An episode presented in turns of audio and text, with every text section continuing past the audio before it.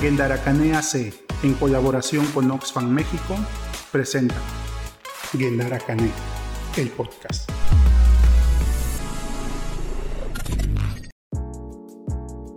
Bienvenidas y bienvenidos al podcast de Gendaracane. En esta ocasión vamos a hablar de los efectos y las crisis que provocan los desastres, si los desastres realmente son naturales o son sociales y los impactos que provocan en las desigualdades que tenemos en la sociedad, es decir, las personas que estamos más vulnerables o las que tenemos una situación de poder. En esta ocasión me acompaña José Juan Cibaja. Él pertenece al colectivo Gendaracane. Hola José Juan, ¿qué tal? ¿Cómo estás? Bienvenido a este nuevo episodio del podcast de Gendaracane. Pues muchas gracias Juan Carlos, gracias por, por estarnos apoyando en la elaboración de este podcast y poder compartir esta información con las personas de las diferentes comunidades del Istmo de Tehuantepec. Hace un momento en el intro que hacía de, este podcast hablaba de que hay muchas diferencias en cuanto a la magnitud de los desastres. Es decir, que no tenemos la misma afectación los diferentes grupos sociales ni vivimos las mismas crisis. Esto debido a las diferentes problemáticas sociales, a las desigualdades, a las posiciones de poder y a la situación de vulnerabilidad que tenemos. ¿Los desastres realmente vienen a multiplicar esas condiciones de las que te hablo? Sí, Juan Carlos, mira, primero comentarte que todo desastre pues genera una crisis, ¿no?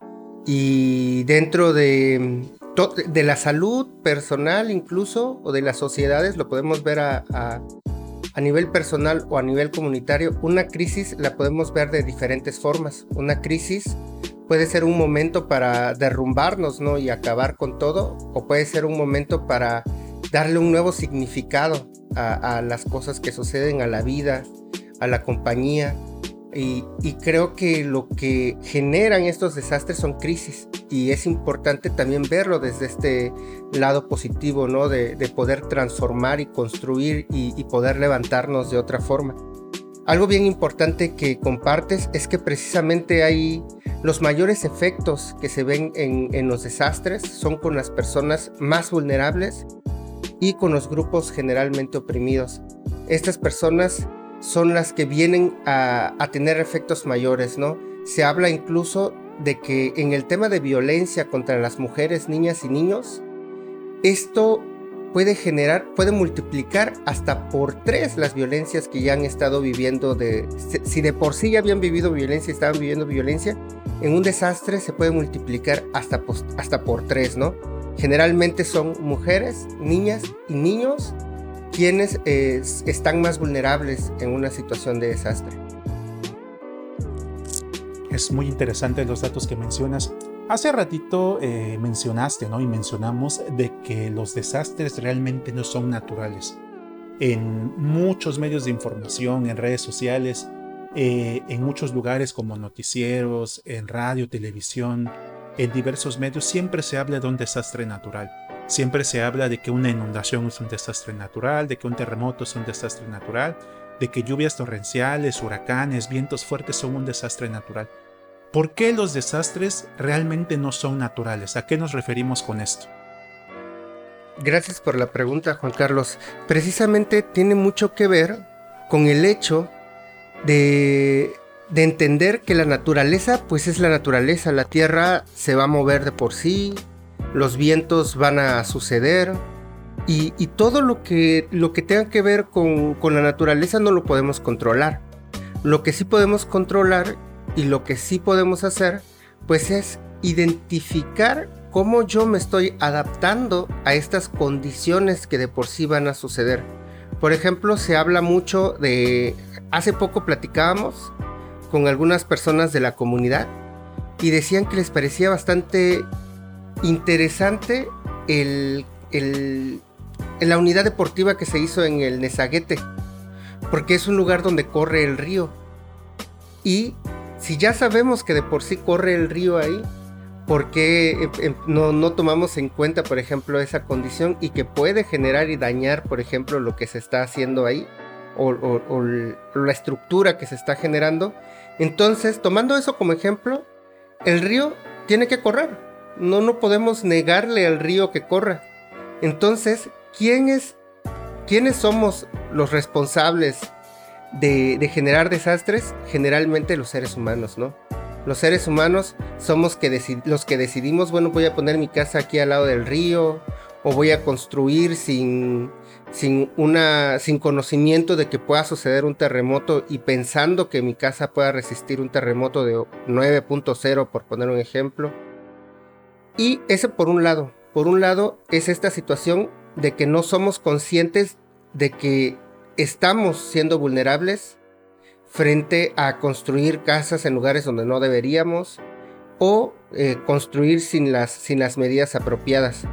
Pero no solamente es eso, no solamente es que yo no lo sepa o que, o me valga, pues, sino también hay situaciones de pobreza, de falta de educación y que ahí no es mi culpa, ¿no? Más bien yo no tuve acceso a la educación o no tengo acceso económico para construir mi casa de la mejor manera. Yo no sabía porque no hay esta cultura de, prevención, de decir, bueno, pues yo creo que esto puede suceder y tengo que estar listo y tengo que planear desde ahí. A veces pensamos, no, es que la gente no, no quiere o no le interesa. Que sí puede existir, o sea, sí existe esa gente que no le interesa, pero también hay condiciones económicas y sociales que no les permiten pensar en la prevención, que no, que no nos permite, porque a lo mejor y sí quisieran construir con un, con un arquitecto que les diseñe su casa, que sea sismo resistente, pero no hay dinero para pagarle a ese arquitecto. Y eso son condiciones que vulneran a las personas. Y eso son condiciones generalmente las que generan los desastres. Un desastre se va a generar por una amenaza y sumada a una vulnerabilidad. Entonces, quienes construimos, o sea, quienes nos quedamos vulnerables a estos, a, que sucedan estos desastres, pues somos las mismas personas, ¿no? Porque la misma sociedad no, no identifica que pueden suceder ciertas cosas. Y entonces no, no hacemos algo, no prevenimos. Entonces la naturaleza de por sí se va a mover. La tierra se va a seguir moviendo. Los ríos van a seguir corriendo. Los vientos van a seguir avanzando. Y quien generan estos desastres, pues generalmente somos las mismas personas. Y pues tenemos que ser conscientes que, que, vivimos ¿no? con, con, el planeta Tierra. Y que, y que tenemos que, que estar al pendiente de eso. Por eso decimos que los desastres no son naturales, son socialmente construidas. Ok, entonces entendiendo que los desastres no son naturales sino fenómenos sociales, yo creo que cada una de estas cuestiones pueden ser prevenibles, pero como mencionamos hace ratito, eh, la falta de oportunidades, el desempleo, la delincuencia, el alcoholismo, la violencia familiar y sexual, pues vienen a sumar a estos procesos de, de falta de prevención para los desastres, ¿no? Ya que, como tú mencionas, muchas veces y no es que no se tenga la responsabilidad de poder generar espacios seguros o sismoresistentes o, o espacios en donde sabemos que se pueden inundar y tomar las prevenciones. Realmente está aunado a que las personas pues quieren ahorrar el mayor dinero posible para poder seguir mejorando su casa y esto aumenta el riesgo, aumenta la vulnerabilidad pero esto también se suma a que muchos grupos de poder, principalmente políticos, con tal de tener y amasar personas para, ahora sí que para mantener un movimiento político latente, pues invaden lugares que son altamente riesgosos. Por ejemplo, eh, últimamente se ha notado presencia de asentamientos urbanos literalmente a un costado de las carreteras, invadiendo espacios en donde anteriormente fueron lagunas y que son cauces naturales de agua invadiendo lugares en donde están muy cercanos a un río en zonas bajas, ante las lluvias que pueden llegar, pueden aumentar y pueden provocar un desastre. Yo creo que estas personas, eh, no sé si no notan estas posibles cuestiones de riesgos o si aún así los notan y solamente buscan estas oportunidades de seguir oprimiendo con tal de ellos ser beneficiados y seguir ahora sí que empobreciendo no en sentido monetario, sino en todo sentido a las comunidades que van a ocupar esos espacios. Sí, claro, Juan Carlos. A eso también nos referimos cuando hablamos de que los desastres no son naturales. Generalmente hay gente que se puede aprovechar de estas situaciones, por ejemplo, de la necesidad de la vivienda de las personas. Y al aprovecharse de eso, eh, pues una persona que no tiene casa pues va a aceptar un lugar en donde, le, donde tenga un espacio para construir su casa sin importar en ese momento porque lo más importante para esa persona en ese momento es tener una casa, tener la seguridad de un lugar en donde llegar y precisamente estas son las condiciones que generan los desastres. Eh, el no tomar en cuenta, por ejemplo, la construcción pues de, de estas situaciones, ¿no? Sí, tienes mucha razón. Pero afortunadamente eh, organizaciones como Gendaracane y otras organizaciones se están sumando a realizar acciones que busquen, primero que nada, informar, posteriormente empoderar y hacer que las personas puedan prevenir estos posibles desastres sociales que ahora les podemos llamar de esta manera pero cuéntame un poco, ¿esta iniciativa de dónde viene o de dónde surge esta situación? ¿Y por qué llega al istmo de Tehuantepec y principalmente en las comunidades en donde se está llevando a cabo? Esta iniciativa, Juan Carlos, nace a partir de una propuesta generada por Oxfam México, que fue financiada por Oxfam Hong Kong, personas que estuvieron boteando en ese país, estuvieron eh, pues juntando dinero para, eh, para poder eh, reducir riesgos de desastres o gestionar de mejor manera los desastres en otros países.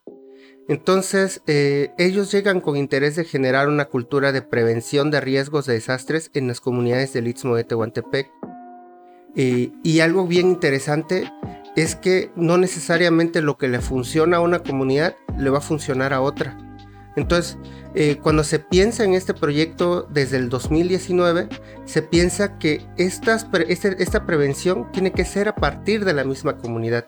Entonces se piensa como un proyecto acompañada de organizaciones de la sociedad civiles entre la que estamos, em, pudiera la misma organización local acompañarse de la misma comunidad y empezar a construir estos planes de reducción de riesgos de desastres. No como algo que, está imponiendo Oxfam desde la Ciudad de México o no como algo que está imponiendo Oxfam desde Hong Kong, sino haciendo análisis eh, de la misma comunidad, identificando cuáles son los riesgos principales, identificando cuáles son las, eh, las herramientas con las que cuenta la comunidad y cómo desde la misma comunidad y desde las mismas herramientas podemos construir em, estrategias para reducir riesgos de desastres dentro de nuestra comunidad. Es muy interesante esas acciones que se realizan, pero cuéntame un poco, ¿a través de qué? ¿De qué manera? ¿Cuál es el método en el que esta información está llegando a la gente?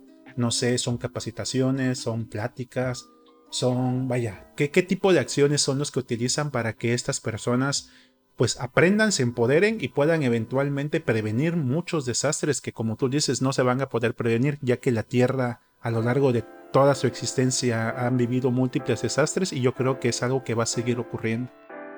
Pues ahorita estamos ya en las, en las últimas fases de este proyecto que iniciamos en el 2019, en el cual nos acercamos a las comunidades, quienes participaron pues de manera muy activa hasta la aparición de la pandemia lamentablemente por el COVID, eh, lo cual generó que pues adaptáramos nuevas estrategias para hacer este diagnóstico comunitario.